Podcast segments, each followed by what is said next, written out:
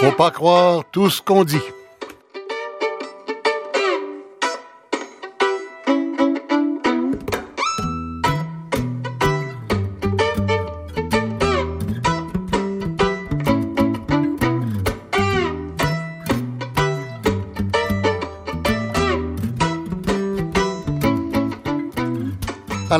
Parler de l'université aujourd'hui, mais donnez-moi 4-5 minutes avant de décider si ça vous intéresse ou non comme sujet. Parce que il se passe des transformations importantes. L'université, c'est le, haut de la pyramide de l'éducation et euh, ça, ben, ça, conditionne toutes sortes de choses dans nos sociétés. Alors, euh, l'ensemble de la société devrait se préoccuper de l'université. Si vous n'y êtes pas allé, vos enfants y vont ou vont vouloir y aller, c'est sûr. Alors, tout le monde devrait s'en préoccuper. C'est une institution importante parce qu'on dit qu'on est dans une économie du savoir maintenant. C'est d'autant plus important. Mais d'autre part, d'une part, on est dans une économie du savoir. Hein. Le savoir, ça vaut de l'argent, comme le dit euh, Guy Rocher, le grand professeur de sociologie qui sera présent euh, aux discussions de l'ACFAS là-dessus euh, la semaine prochaine. D'ailleurs, c'est un peu le colloque, de, le, congrès de l'ACFAS qui nous motive à faire ce sujet aujourd'hui. on est dans une économie du savoir, donc le savoir vaut de l'argent, mais le financement public est de moins en moins disponible pour les universités. Il y a deux mois, le directeur des hautes études commerciales, Michel Patry, disait l'écart entre les universités canadiennes, et, c'est là qu'on voit que c'est particulièrement important au Québec, l'écart entre les universités canadiennes et les universités québécoises était de 620 millions avant la crise des carrés rouges. C'est à 1 milliard maintenant, ce qui veut dire de 4 à 5 000 dollars par étudiant. Ça menace la qualité de l'enseignement, dit M. Patry. Alors voilà, on va euh, regarder tout ça. Euh, tout ça suppose qu'il y a beaucoup de transformations euh, qui s'en viennent à l'université, dont certaines sont déjà commencées. je vous présente nos invités qui vont faire cette discussion pour nous avec tout leur savoir. C'est des gens du savoir, des gens de l'université.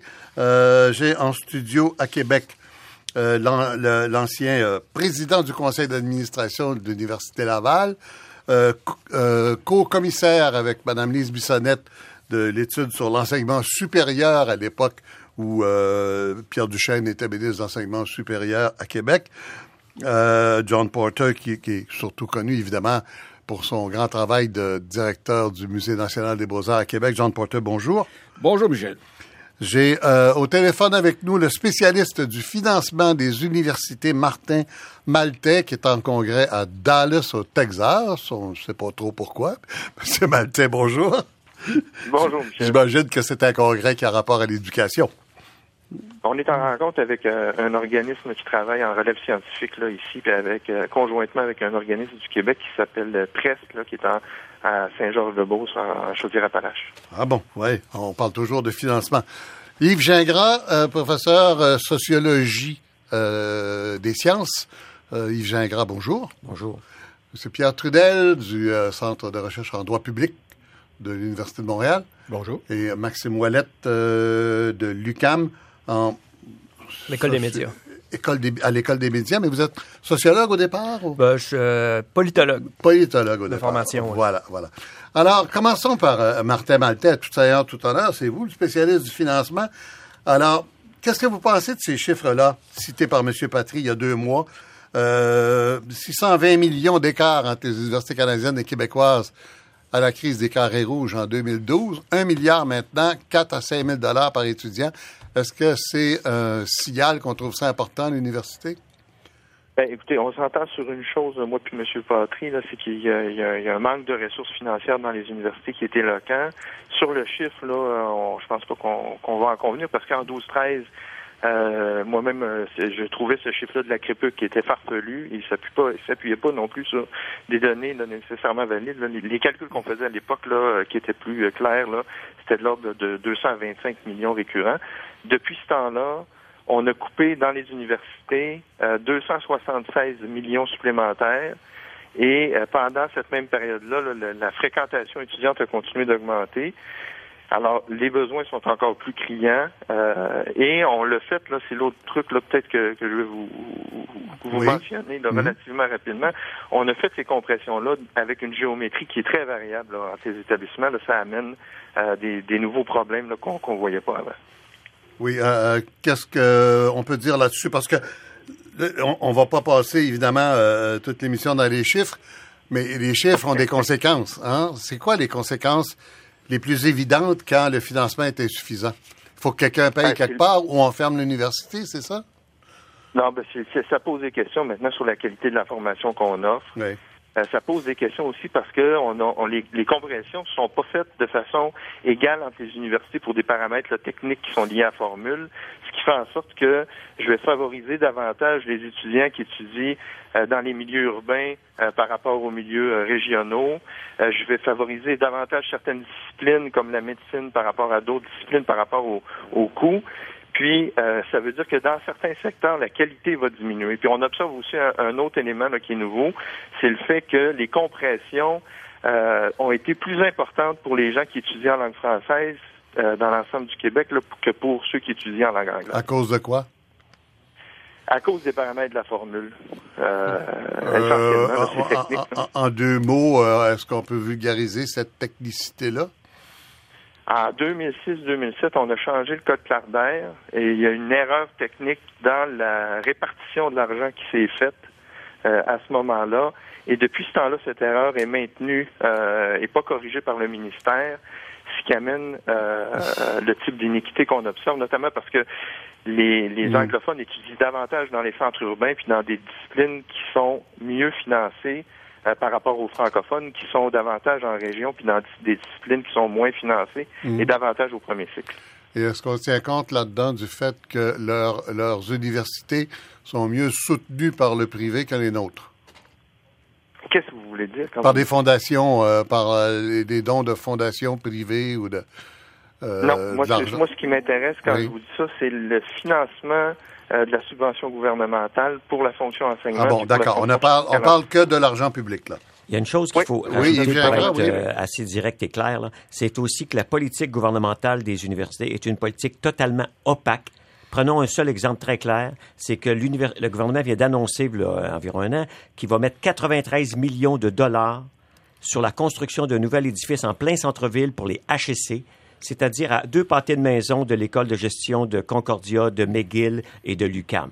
Ça, ça s'est fait dans des choses très opaques qui ne correspondent pas à une vision cohérente des universités mm. où les HSC avaient leur lieu et maintenant ils se déplacent au centre-ville parce qu'il semblerait que les hommes d'affaires veulent faire quatre pieds pour se rendre au HSC et non pas prendre le métro pour se rendre à deux kilomètres plus loin. Et ça, c'est 93 millions de dollars. Quand on compte qu'ils ont coupé au plus de 70 millions de dollars au cours des dernières années, c'est un peu un scandale mhm. économique et social et intellectuel que cet argent-là a été annoncé sans qu'on comprenne des mauvais choix politiques. et euh, ils sont opaques et pas mhm. expliqués par les mhm. priorités nationales de l'ensemble des universités, non seulement en région, mais dans, à, Québec comme à Montréal et partout. Il faut une politique cohérente. Je reviens à Maltais Maltais parce que l'argent, c'est politique, c'est des décisions. Hein. Quand on parle d'argent public, ça veut dire une décision politique. Tout à fait. La, la, dernière fois, en fait, l'enveloppe globale est décidée par le gouvernement, mais la répartition se fait selon une formule mhm. euh, qui va faire changer l'étalon de chaque étudiant année après année.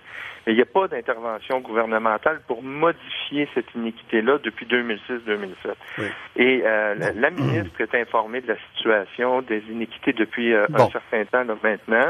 Et, on espère qu'il va y avoir une intervention à brève échéance avec un réinvestissement parce que dans le budget de cette année, c'est un élément qu'on ne peut discuter. Il y a eu très peu d'argent neuf dans les universités. Là, c'est 3,3 mmh, mmh, d'augmentation. J'ai même pas 90 euh, millions d'augmentation réelle pour les universités. Euh, puis cette augmentation-là, ça permet à peine de financer la croissance des coûts de système. Alors là, je suis dans une situation où je risque euh, de ternir la qualité de l'ensemble de mon offre de formation au Québec. Et ça, on n'a pas le, luxe, on est plusieurs observateurs à dire, on ne peut pas se payer le risque de voir baisser la qualité des activités de formation parce que c'est tout l'avenir du Québec qui est en jeu. John Porter, une direction d'université, le conseil d'administration, l'assemblée universitaire, les profs, les doyens, les recteurs. Vous êtes prêts avec ça? je, dis vous parce que vous avez été, vous avez navigué dans ce monde-là assez longtemps, comme professeur, comme président du conseil d'administration et comme euh, euh, auteur du, rapport sur l'enseignement supérieur avec Lise Bissonnette. Euh, c'est quasi ça doit apparaître insurmontable certains jours, non? Ben, c'est, c'est costaud. Euh, il m'arrivait parfois de me tromper en parlant de l'université, puis je parlais de l'adversité. Ah oui, oui. Hein? Un peu à la sol, quoi. Oh, non, mais c'est, c'était, vraiment très, très costaud. Et en même temps, euh, ce, que viennent de dire mes collègues euh, évoque l'obsession dans laquelle nous sommes de d'être dans des dynamiques de correction. On est dans du court terme. Il n'y a pas de véritable recul. Vous savez, dans la période de cinq ans, euh, jour pour jour, où été président de conseil à l'Université Laval, j'ai eu affaire à cinq ministres. Alors, c'est difficile de développer des continuums dans un, dans un, dans une conjoncture comme celle-là. C'est pour ça que... On, dit toujours ça, là, un ministre par année à l'éducation, euh, cinq en cinq ans, quinze en quinze ans, cinquante en cinquante ans. Ça change. Est-ce que ça change vraiment quelque chose? Est-ce que le ministère a besoin d'un ministre pour fonctionner? Ben oui, puis surtout que le ministère, comme d'autres entités, au fil des années, euh, a perdu beaucoup, beaucoup de euh, de son personnel, de son expertise. Et dans certains cas, ben, vous n'avez plus de véritable interface avec le ministère. Il m'est déjà arrivé à un moment donné de vouloir comprendre le fondement de telle telle pratique qui émanait du ministère, pour ne pas trouver personne dans le ministère pour être capable de répondre à la question. Mhm. Alors ça, c'est... Puis en même temps, il y a un effet pervers là-dedans, c'est qu'on finit par oublier tous les pas qui ont été accomplis depuis quoi, un demi-siècle, et qui sont très, très considérables dans le domaine de l'enseignement supérieur, développement de programmes, tout ce qu'on peut euh, imaginer. Là, on regarde le, la tranche qui manque ou qu'on souhaiterait voir euh, ajoutée mais il faut quand même prendre également en compte les chemins parcourus et se rendre compte que la réalité des universités, c'est une réalité qui a été toujours, toujours changeante et qui n'a pas fini de, euh, de changer. Mais il y a quelque part des, des mhm. choses essentielles comme les valeurs associées à l'université, le rôle central des universités dans les centres comme dans les régions. Ça, c'est central. Eh bien, savez-vous qu'au Québec, il n'existe aucune loi cadre qui définisse la mission des universités, les valeurs qui y sont associées. Pourquoi c'est important, ça?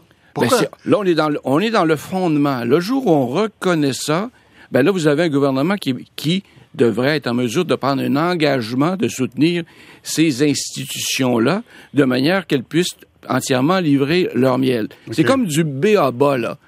Euh, si vous n'avez pas d'assises, d'histoire, vous ne savez pas d'où les choses viennent, ben c'est difficile à ce moment-là d'aller d'aller plus loin. Il y a un flou qui n'est pas nécessairement euh, créateur. Pourtant, les universités fonctionnent. On dit même très généralement qu'on a des bonnes universités au Québec. D'excellentes universités. Comment on fait? Ben, les, gens développent des, des prouesses au niveau euh, de leur capacité à faire beaucoup avec relativement peu. Et malheureusement, quand il se passe quelque chose, c'est souvent un truc périphérique, puis on va casser du dos sur les universités sans nécessairement voir dans quelle mesure elles font la différence par rapport à notre culture du savoir, parce qu'il n'y a pas seulement l'économie du savoir, il y a également la culture du savoir et le rôle central que ça joue dans notre réalité. Mmh. Mmh. Puis ça, quelque part, il faut que le gouvernement le reconnaisse. C'est une des recommandations que Lise Bissonnette et moi avions faites. C'est justement d'avoir une espèce de loi cadre. Ça fait un peu sec comme non, comme non. mais c'est l'occasion de définir c'est quoi la mission de l'université à l'égard de la, de la, population, à l'égard des étudiants?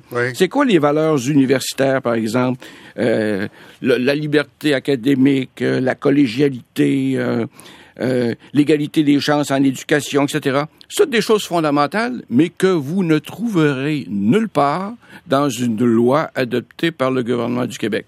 Ça n'a pas été le cas dans les années 60, au moment où on a implanté le mm. réseau de l'UQ. Puis ça n'a pas été fait depuis lors. On revient comme à... Oui. Euh, oui, Martin Maltais, oui. Je peux me permettre là, rapidement ce que ce que John dit, qui est tout à fait vrai. Les, universités au Québec, on a décidé qu'elles étaient euh, de caractère public depuis euh, les années 60. On a déterminé initialement comment on allait les financer. Et euh, on a uniformisé le financement des universités en se disant à partir de ce moment-là qu'on allait offrir la même qualité euh, puis la même nature de travail universitaire à grandeur du Québec. C'est ça qu'on a fait. Mm. Et ça, ce patrimoine-là qu'on a construit, c'est un actif exceptionnel qu'il faut continuer de valoriser. Or, là, ce qui est en train de se passer des paramètres, c'est que les universités sont plus rendues financées de la même façon exactement les unes les autres. Il y a des iniquités, j'ai des différenciations dans la qualité de service. Je commence à prioriser certaines par rapport à d'autres. Puis c'est pas une décision qui est volontairement prise. C'est des effets de système qui sont essentiellement liés aux formules de financement ou parce qu'on laisse aller les affaires puis qu'on s'en occupe pas. Des effets de système. L'idée de la loi cadre, l'idée de la loi cadre, c'est de clarifier pour l'ensemble de la population, c'est quoi l'université au Québec, qu'est-ce qu'on fait avec ça, où c'est qu'on s'en va, puis comment ça doit fonctionner? OK. Euh, euh, des effets de système et aussi l'ère du temps, peut-être. Hein? L'époque, on va aller vers Maxime Ouellette, mm. l'époque néolibérale triomphante qu'on traverse actuellement.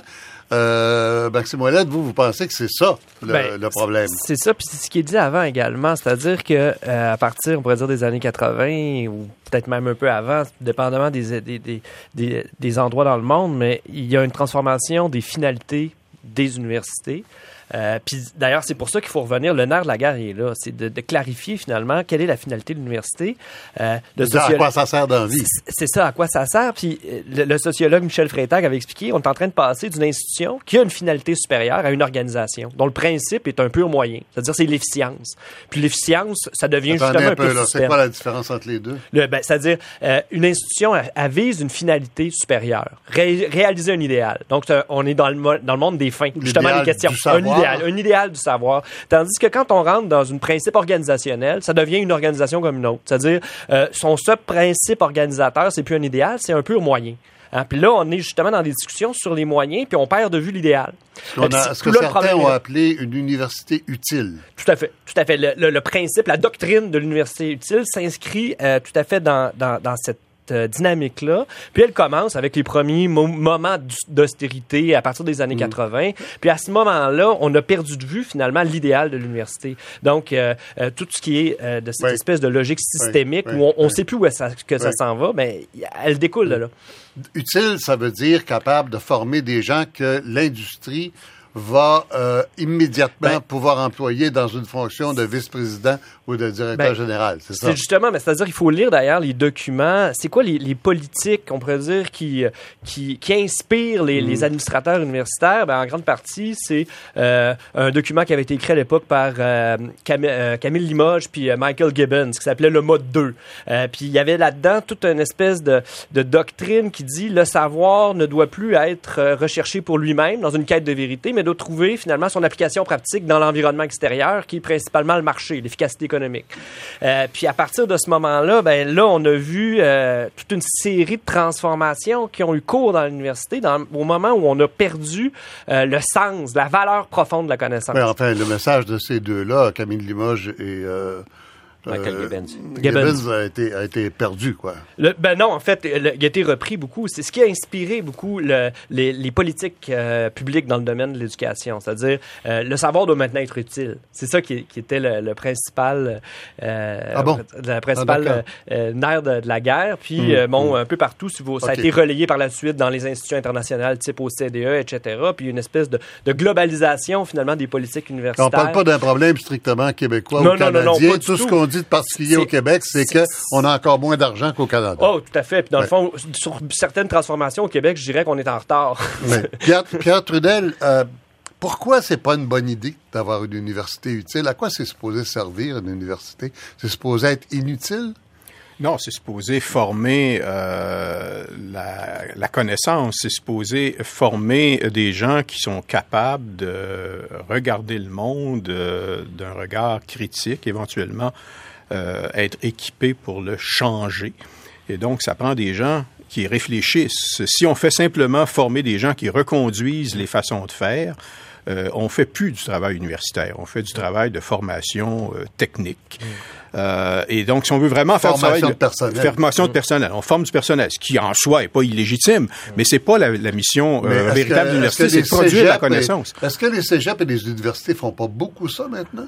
Ben, C'est-à-dire qu'ils ont aussi une vocation universitaire, euh, peut-être à un autre niveau, euh, mais ce qui euh, est, on risque, qu'on risque de perdre de vue avec cette évolution que nos, mes collègues viennent de mentionner, c'est précisément ce, cet, cet, impératif de produire de la connaissance nouvelle, de produire un regard critique sur la façon dont on fait les choses. Et si l'université ne le fait pas, ben, il n'y a pas beaucoup d'endroits dans les sociétés où ça se fait. Mmh, mmh. Et c'est là que les sociétés s'affaiblissent. Yves Gingras, ça ne doit pas être la première fois dans l'histoire que l'université traverse une crise du genre. Hein? Ça, ça, fait 900 ans d'histoire. Je pense c'est Jean Leclerc, le philosophe qui rappelait, le, le juriste qui rappelait ça dans, dans un texte récemment sur l'université. 900 ans depuis l'université de Bologne. Exactement. Nous, d'ailleurs, c'est drôle parce que ce qu'on entend ici, c'est récurrent. Hein? On a fait un livre, il y a quelques années, Lise Roy et moi, qui s'appelait Les transformations des universités du 13e siècle au 21e siècle. Alors, le titre de l'ACFA, c'est pas original, les transformations des non. universités. Pour quelle raison? Parce que. C'est un plagiat de Yves Gingras. Exactement. Parce que les gens s'imaginent, il y a un vieux cliché qui dit, ah oui, la tour d'ivoire. Oui, ça, oui, oui la tour d'ivoire. Mais dans le peuple, c'est ça. Oui, mais les. Et moins, les, moins maintenant, Et chez certains dirigeants qui répètent des buzzwords, mmh au lieu de réfléchir. Parce que les universités n'ont jamais été une tour d'ivoire, ont toujours été en transformation, y compris au Moyen Âge. Hmm. On formait quoi? On formait des théologiens, parce que l'école euh, était liée à la théologie, on formait des médecins et on formait des, des avocats. Donc, c'était pas déconnecté des réalités. On disait, oh, l'aristotélisme à la Renaissance, il y a une multiplication des universités aussi parce que les États se construisent. Donc, la construction des nations est inséparable de la multiplication en Europe de centaines d'universités dans tous les pays. Et au 19e siècle, transformation avec l'émergence de la recherche dans les universités. Et au 20e siècle, explosion, surtout après la Deuxième Guerre. Et les Trente Glorieuses ont peut-être donné l'impression d'une refermeture parce que comme on avait beaucoup d'argent, effectivement, la contribution de l'industrie dans les domaines du génie a diminué parce que les États ont beaucoup investi. Mais depuis les années 70, on vient de on retourne vers une vision qui veut transformer l'université, non pas dans une mission sociale, comme on vient de le dire, mais comme une organisation au service du marché. Et, donc, on parle de l'institution universitaire comme un marché. On dit il faut aller chercher des étudiants. mais l'université n'est pas un marché. Mais pourquoi on s'est rendu là?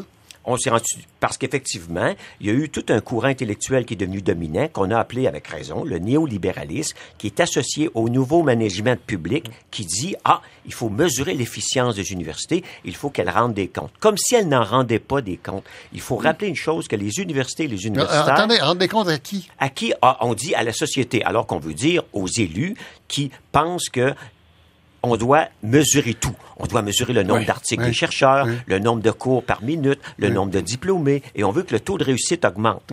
Mais c'est n'est pas la première fois dans l'histoire que le pouvoir de l'argent essaie de contrôler mieux ce qui sort de l'université et de pouvoir mieux s'en servir pour continuer à faire de l'argent.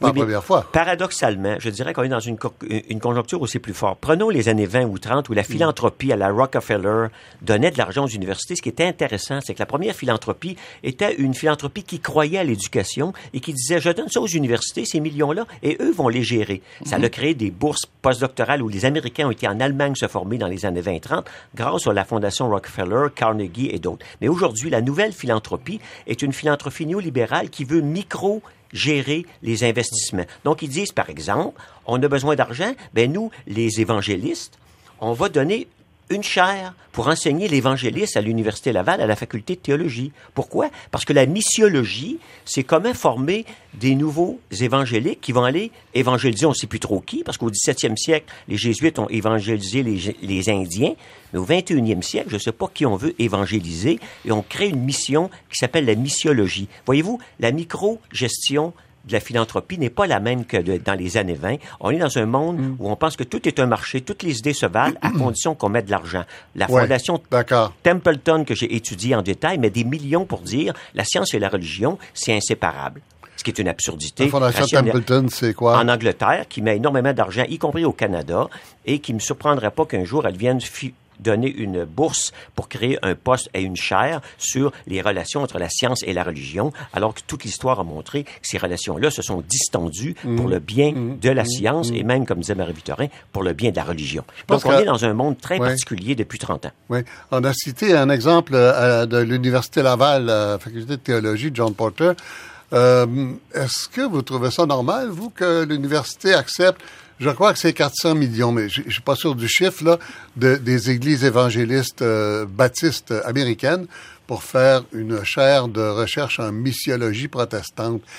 Euh, est-ce qu'on n'est pas un peu loin de l'université? Là? Ben là, les chiffres d'abord sont pas bien bons. Parce non, c'est pas bon. Hein? 400 millions, là, c'est pas. Ça, non, ça n'a pas de sens. C'est peut-être pour l'ensemble. Ça doit être 40 millions. Je pense que c'est pour l'ensemble des chaires des peut-être des 5-6 ah, dernières années. euh, vous comprendrez que je suis pas au fait de ce cas particulier, mais en même mm. temps, il faut faire attention aussi dans non, la lecture. Non, mais euh, indépendamment du cas particulier, c'est un exemple là de on, on, dit des compagnies, on dit bon euh, la chaire Alcan, etc. Puis là, on parle d'une institution religieuse un peu un peu sectaire les baptistes. Mettons que c'est pas l'église euh, anglicane ou euh, ou United Church c'est quand même spécial euh, qui rentre à l'université parce qu'ils payent c'est pas un peu spécial non?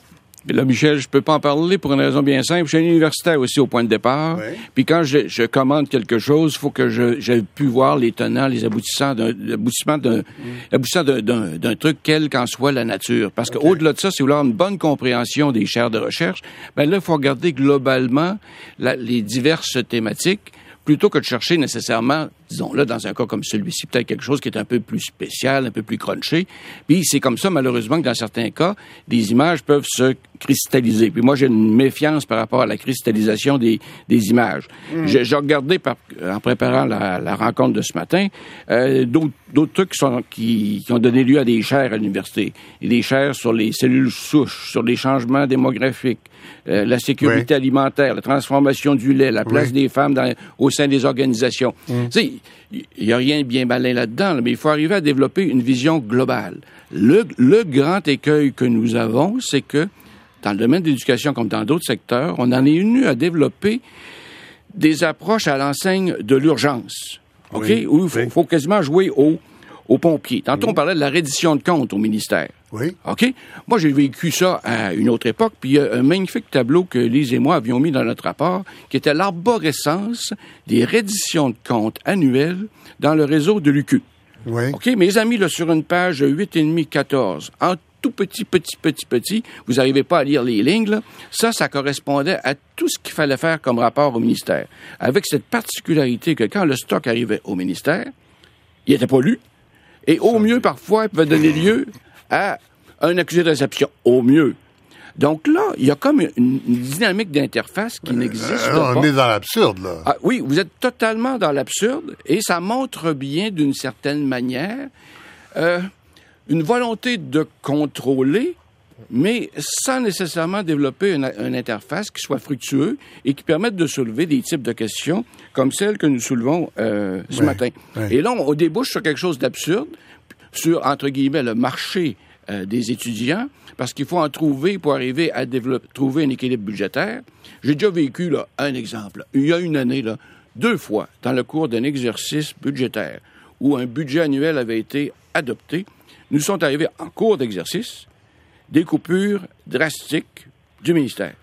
Mais là, mes amis, là, comment. En cours d'exercice sur un budget décidé et adopté d'avance. Oui. oui, en plein ça. Alors, comment voulez-vous à ce moment-là demander à une instance, euh, comme un conseil d'administration, de faire un travail de, de vigie, de planification, etc. C'est comme si on vous disait, mes amis, vous êtes là normalement pour avoir une vision globale de l'université, puis d'établir des perspectives, puis faire développer, comment dirais-je, des, des créneaux mm. d'excellence, etc. Non, non, non, non, non, non. Vous allez jouer aux pompiers euh, mm. à notre demande par le biais de telle, telle coupure drastique. C'est pas qu'une question de fric, c'est une question de, de fond, d'orientation. Oui, mais c'est que la question du fric conditionne le fond, c'est ça, le problème. Ça vient, ça vient carrément mm. contaminer les exercices et détourner finalement le, le, regard sur ce qui devrait être l'essentiel, c'est-à-dire la mission de euh, l'université. Est-ce qu'elle l'accomplit bien? D'où la euh, nécessité d'une loi cadre, comme on disait au début, pour fixer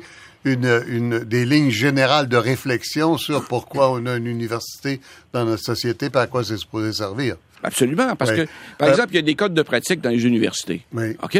Chaque université a son code de pratique, plus ou moins ici et là. En tout cas, pourquoi le gouvernement ne demande pas à l'ensemble des universités de développer un code de pratique en l'espace de quelques mois, en respectant un certain nombre de grands principes euh, de base ça concerne, je sais pas, la transparence, l'imputabilité, l'éthique, etc., etc.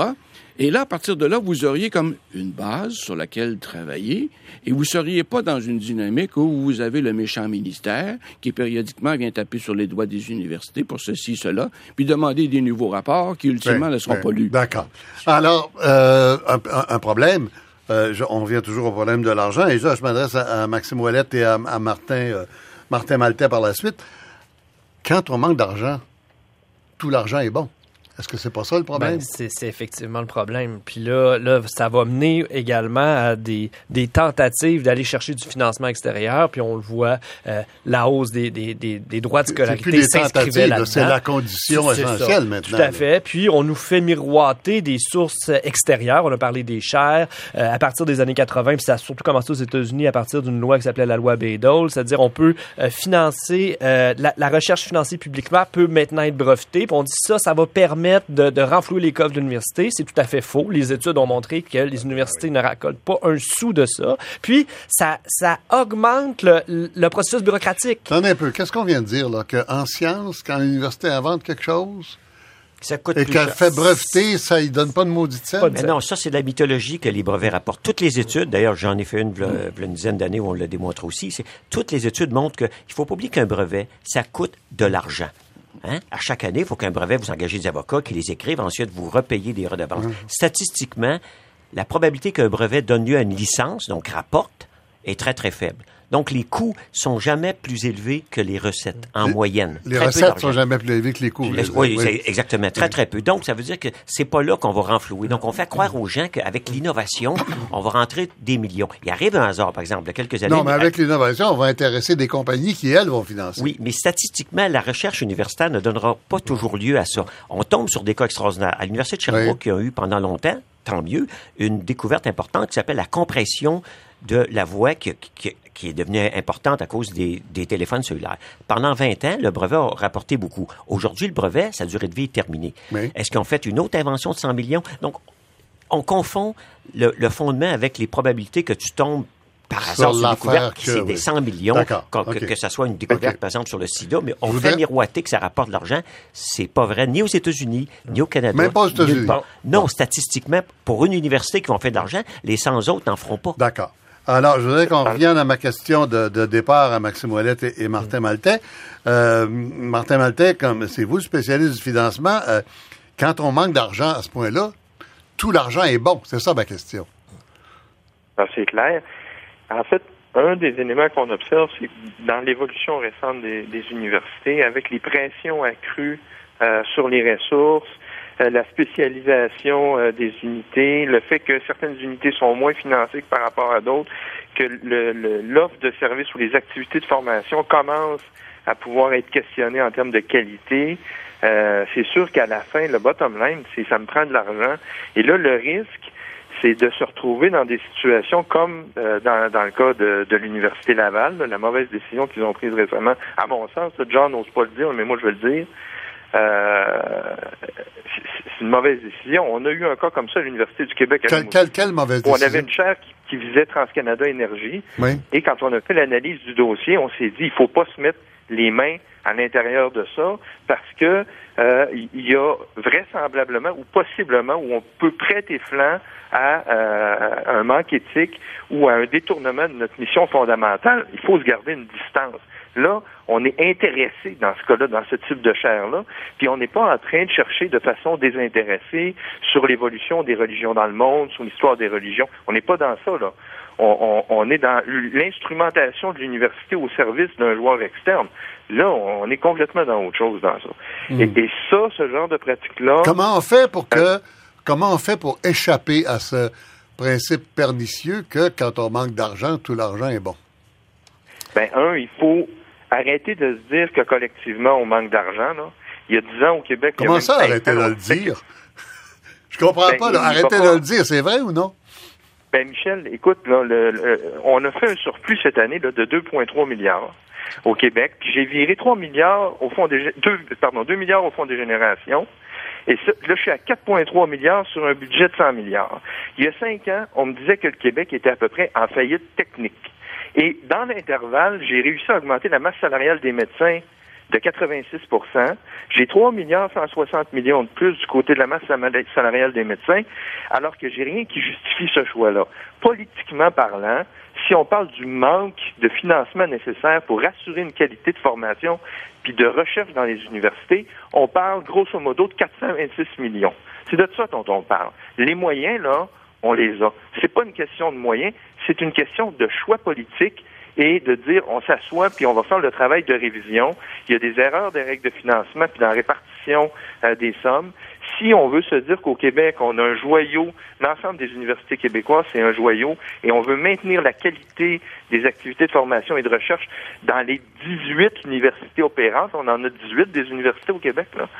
Ben, si je veux arriver à maintenir ça, ben, ça me prend 425 millions récurrents. Je l'ai l'argent, là. C'est pas vrai qu'on ne l'a pas. Et, et, et, et, et j'ai une étude, si on parle de rendement économique, là, seulement, j'ai une étude de l'Université du Québec qui a été faite l'année dernière, qui me dit que pour chaque pièce que j'ai investie dans les universités, du réseau de l'UQ seulement, on parle pas des autres, j'en génère neuf en activité économique. Fait que j'ai une rentabilité de neuf pièces pour chaque pièce investie. Alors là, je suis pas dans une dépense. Je suis dans une activité économique qui est excessivement lucrative. Il n'y a pas beaucoup euh, de, secteurs ou d'industries, si on veut utiliser euh, ces logiques-là, dans lesquelles on met de l'argent où on a un impact économique de ce niveau-là. Et, là, présentement, on se prive euh, du, rôle play-antique que pourraient jouer les universités. Ça, c'est clair. C'est quoi le raisonnement politique qui fait qu'on ne va pas là? Mais il y a une absence de raisonnement politique. Quand on parle du nombre de turnover de ministres, par unité de temps. Quand on parle de la baisse euh, d'expertise dans les ministères, écoutez, les, les, les, les rapports qu'on demande aux universités, John en parlait tantôt, là, j'ai personne pour lire les rapports à l'autre bout, puis j'ai pas j'ai pas suffisamment de gens qui ont même la compétence pour faire l'analyse des hmm. rapports de l'autre côté. Il y, a, il y a un effort. Vous, vous, vous avez été au, au cabinet du ministre d'enseignement supérieur, Pierre Duchesne, à l'époque. Vous avez vu ça physiquement de vos yeux, là.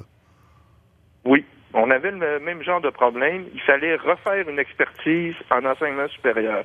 Vous voyez, il y a un comité qui devait se réunir pour revoir les règles clardaires. Ils, ont été un an et demi, presque deux ans, sans se réunir. Ils ont recommencé leur activité il y a un mois, un mois et demi. Régis Caron avait publié un article l'automne dernier mentionnant euh, que euh, ils avaient plus personne au ministère pour faire le travail d'analyse financière euh, adéquat. Ils ont embauché une ressource autour du temps des fêtes, mais ça fait un an et demi que le comité n'a pas eu de réunion formelle. Ils se sont réunis peut-être depuis un mois. Mm. Le temps qu'ils commencent à faire leurs travaux puis qu'ils s'assoient pour sortir les vrais chiffres, moi je vous dis qu'on va être dans la prochaine élection et les problèmes structurels qu'on observe présentement, pour les régler à long terme, parce que John aussi disait ça, qu'on faisait pas de réflexion à long terme, mais je pense qu'il a raison, euh, ça va prendre un quick fix assez efficace et assez rapide. il va falloir dans l'année qui vient que la ministre fasse, une intervention chirurgicale dans la formule de financement. À mon sens, c'est de plus en plus essentiel. Yves Gingras et par la suite John Porter. Moi, j'écoute ça puis ça me décourage complètement. J'essaie d'imaginer un auditeur qui dit Veux-tu me dire pourquoi je m'intéresserais à l'université? C'est bien trop compliqué qui s'arrange avec le problème. Yves Gingras. Si on a cette impression-là, c'est parce que depuis au moins une dizaine d'années, effectivement, on n'a aucune conception de l'enseignement supérieur. On dit que l'éducation est une priorité. Quand on dit ça depuis quelques années, c'est une pure manipulation de langagière. Quand on dit éducation, on parle de primaire, secondaire. Jamais qu'on a mis de l'importance aux universités. Et ça, c'est compliqué par double raison, celle qu'on vient de dire. L'expertise, on oublie que les fonctionnaires, c'est très important dans le long terme. Plusieurs ministères ont perdu leur expertise interne, que ce soit au ministère de l'Environnement ou à d'autres, de sorte que le gouvernement, à niveau interne, n'a plus l'expertise pour avoir une réflexion à terme. Mm. Ajoutez à ça le fait que les ministres roulent à tous les six mois et que les ministres qui sont élus qui sont nommés, ils sont bien gentils, je ne veux pas les critiquer, mais aucun nous a présenté une vision qu'il sait c'est quoi une université. Une université, c'est du long terme. J'ai toujours en blague que la grande force de l'université, paradoxalement, c'est une forme d'inertie. Elle change pas de programme à tous les dix minutes parce que le marché, lui, se promène à tous les dix minutes. Elle forme pour le long terme des gens qui, bien qu'ils n'ont appris une petite chose, elle va se transformer dans le terme. Donc, il n'y a aucune vision, aucune priorité, mais on joue sur des buzzwords. Par exemple, innovation et les talents. On dit, il faut miser sur des talents. Ça, c'est un nouveau mot. Mais c'est, qu'est-ce que ça veut dire, ça? Si vous mettez pas d'argent dans les universités, et on vient de le dire, l'argent, le gouvernement l'a l'argent, mais il la met à d'autres endroits, puis le reste, il nous endort avec des mots, oui, l'innovation. On vit dans une société du savoir. Ah bon? Le Québec et le Canada, c'est une société qui produit de la matière première. Hein? La foresterie, les mines et de l'eau. On appelle ça une société du savoir? On met pas d'argent dans les universités. Ben, des, on avions, pas d'argent. des avions. Des avions. Ça, c'est plus élevé. Et le niveau technique, c'est le niveau, effectivement, qu'on veut transformer les universités en formation technique, alors que la technique existe, l'université a une mission propre, mais personne ne la défend, sauf les professeurs. Et là, ça va être d'autant plus grave qu'il y a des universités, dont l'Université de Montréal, qui viennent nous dire qu'elle veut une nouvelle charte pour nommer plus de membres, elle dit indépendants. Mmh.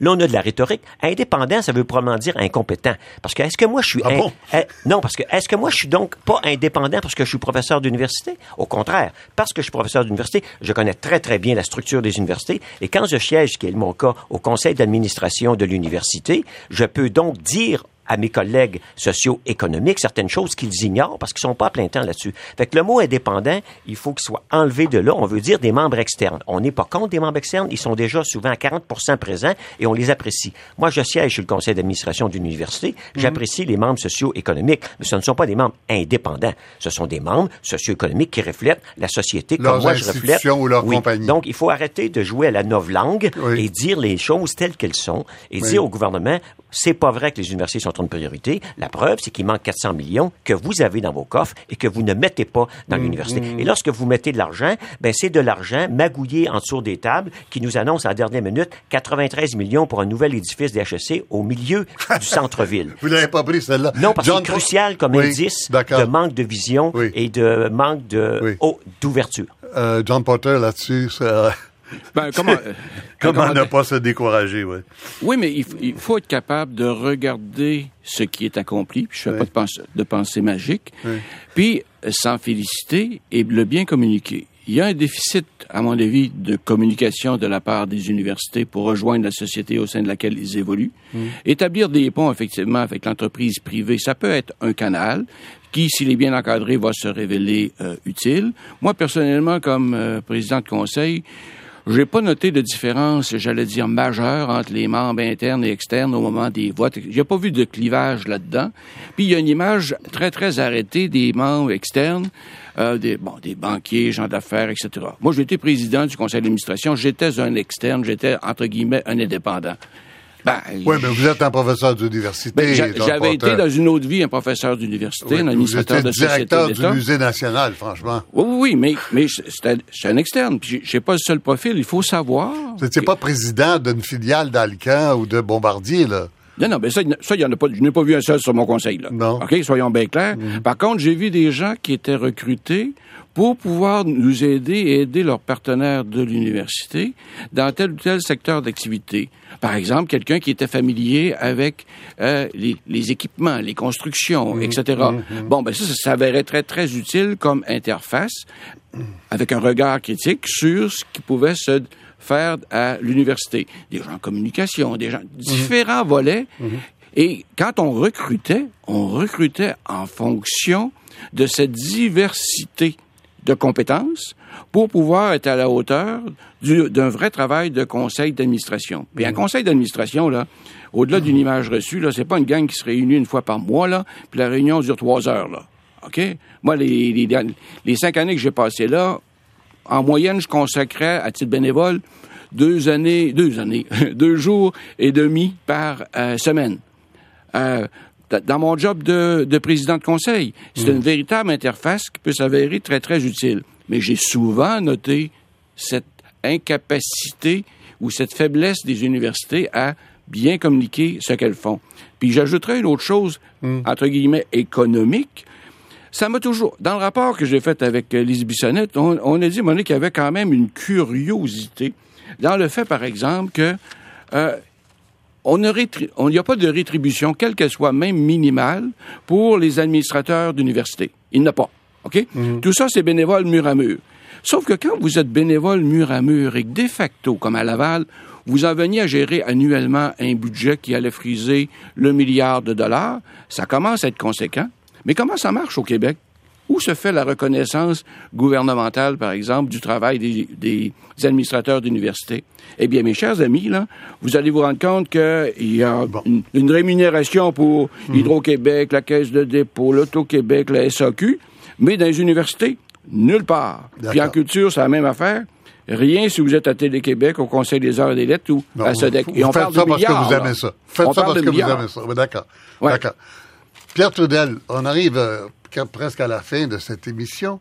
Qu'est-ce que qu'est-ce qui serait utile de retenir pour que l'université euh, aille peut-être un peu mieux dans quelques années?